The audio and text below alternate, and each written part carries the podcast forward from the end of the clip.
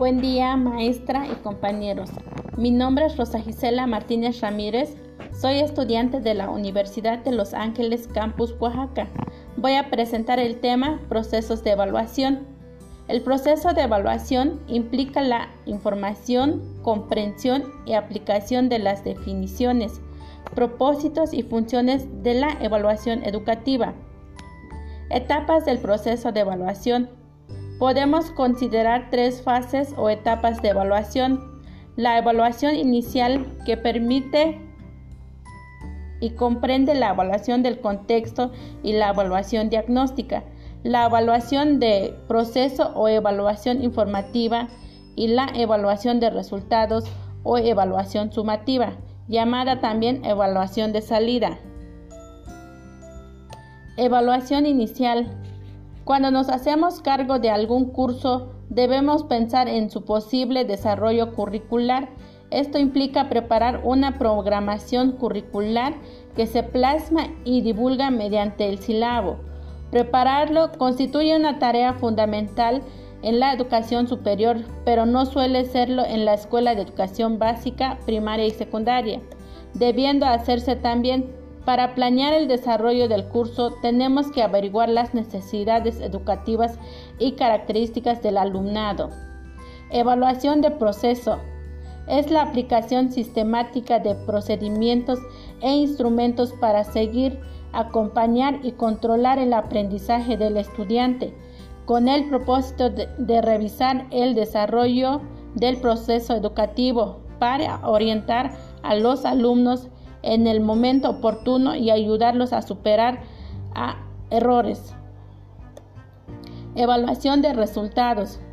Como su nombre lo dice, es la evaluación final o evaluación sumativa que se expresa en calificativos al término del proceso educativo con fines de certificación. Evaluación diagnóstica. Se centra en el tipo y nivel de conocimientos que tienen los alumnos antes de iniciar un curso o una asignatura. Se realizan dos pruebas diagnósticas de seguimiento, una al inicio y otra al final del curso o asignatura. De este modo se pueden comparar los conocimientos de los estudiantes antes y después del aprendizaje y percibir su progreso. Este tipo de evaluación nos parece especialmente acertada en el inicio de la enseñanza. La evaluación formativa está basada en el alumno. Es un seguimiento de carácter informativo y orientador que permite al profesor y al alumno conocer los progresos de estos últimos. Se centra en el progreso de la superación de dificultades que tienen lugar durante el proceso de enseñanza-aprendizaje y el objetivo es favorecer el aprendizaje haciendo al estudiante consciente de sus logros y de sus lagunas. Este tipo de evaluación se realiza constantemente a través de actividades que se desarrollan en el aula, a través de debates, reflexiones, preguntas, conclusiones, etc., que siguen a los ejercicios desarrollados en el aula de forma que los estudiantes con el recuerdo fresco de lo que acaban de hacer deben relacionarlo con el marco más amplio de la asignatura o del conocimiento. La evaluación sumativa. Este tipo de evaluación es la más conocida y la única utilizada en muchos casos. Es un balance que se realiza al final del periodo que dura una asignatura y que tiene por objeto conocer el grado de aprendizaje de los alumnos en ese espacio de tiempo concreto. La evaluación sumativa conlleva otorgar una calificación final que es la que consta en el expediente académico. Campos de aplicación de la evaluación. Según Porfirio Morán Oviedo, la evaluación se ha concebido y practicado como una actividad terminal del proceso de enseñanza-aprendizaje. Se le ha adjudicado una posición estática e intrascendente en el proceso didáctico. No obstante, su trascendencia en la toma de decisiones en el acto docente ha cumplido el papel de auxiliar en la tarea administrativa de las instituciones educativas.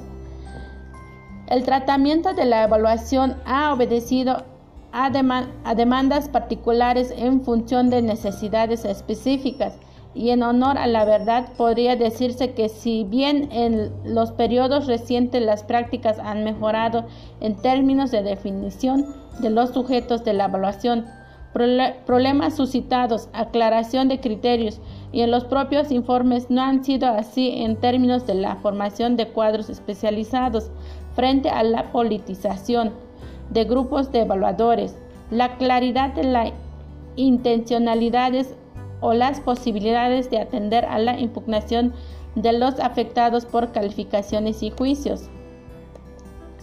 La evaluación de los aprendizajes según los modelos pedagógicos. Raquel Glassman plantea la existencia de dos grandes áreas de tratamiento de la evaluación. Uno, una de corte pedagógico que tiene orígenes ancestrales y la otra de carácter pragmático que se enfatiza desde la línea de la administración y que adquiere una gran importancia alrededor de la década de los 80 con la formulación de nuevas políticas educativas. La evaluación se sustenta en elementos teóricos y conceptuales de la educación que concibe como un proceso de esclarecimiento y de búsqueda de datos que permiten precisar y ponderar una situación así como en principios originados en un análisis de diagnóstico de proceso o de resultados del aprendizaje planteado como vía previa a la corrección de errores, la revisión de intencionalidades o metas y, en el, y el cambio de propuestas metodológicas para el intercambio de términos de la enseñanza y el aprendizaje en el salón de clases. La evaluación se concibe como una forma de que atiende a una finalidad amplia, de que el alumno aprenda. Su planteamiento se hace en términos de procedimientos precisos, busca criterios claros y propone técnicas definidas administradas por los propios docentes.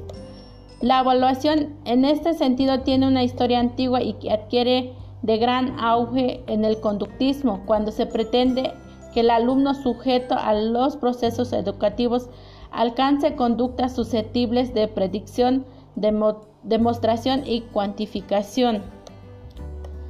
La reevaluación en los diferentes niveles de educación. Los maestros aplican procedimientos de evaluación cualitativa, pero no utilizan técnicas de registro para llevar un seguimiento y las prácticas de evaluación predominantes son las de producto. También se ha aplicado la evaluación a los supervisores y a los significados que los maestros le asignan a la evaluación, así como el estudio de los principios que condujeron a la Secretaría de Educación Pública a proponer el uso de la prueba operativa en la enseñanza cuya efectividad se mediría mediante el uso de escalas estimativas, observaciones de hábitos, actitudes y habilidades, así como listas de cotejo y cuaderno rotativo. En relación entre la cultura profesional del docente y su relación con el alumno, partiendo de la premisa de si bien es cierto que el docente tiene un modo individual de evaluar, de valorar los resultados del aprendizaje de sus alumnos, también comparte un modo colegiado de concebir y practicar la evaluación. Es aquí donde la cultura de la enseñanza cobra relevancia, pues ejerce una considerable influencia en la actuación profesional del maestro como evaluador. La evaluación docente en el proceso educativo. Cada profesor tiene una teoría sobre la docencia. La teoría surge de la necesidad que tiene el hombre de ir más allá de los datos o hechos inmediatos de la experiencia o de las generalizaciones empíricas que pretenden proporcionar elementos para poder describir o buscar relaciones entre aspectos, comprenderlos e interpretarlos, e incluso se intenta en ocasiones explicar o predecir la ocurrencia de los fenómenos estudiados relacionados relacionando algunos de sus componentes. Zabalza considera que la práctica educativa debe entenderse por medio de los acontecimientos que ocurren en el aula, en la interacción maestro-alumno y alumnos-alumnos, como una actividad dinámica, reflexiva, que no puede producirse a, los procesos educativos en el interior del salón de clases, sino en la intervención pedagógica que ocurre tanto antes como después de los procesos interactivos en el aula. De acuerdo con el doctor Miguel Ángel Santos Guerra, la evaluación es parte fundamental en la educación como docente. Se debe de ver la manera de cuestionar de manera equitativa, ya que el docente al aplicar un examen espera que los alumnos respondan de manera exacta como viene en el libro, mas sin embargo no toma en cuenta el criterio cómo contestan los alumnos a su manera de entender las preguntas. El doctor maneja varios ejemplos de cómo han sido las evaluaciones y nos hace ver que como docentes que la evaluación es un fenómeno que nos permite y cuestiona nuestros principios y actitudes sobre la enseñanza-aprendizaje. Gracias.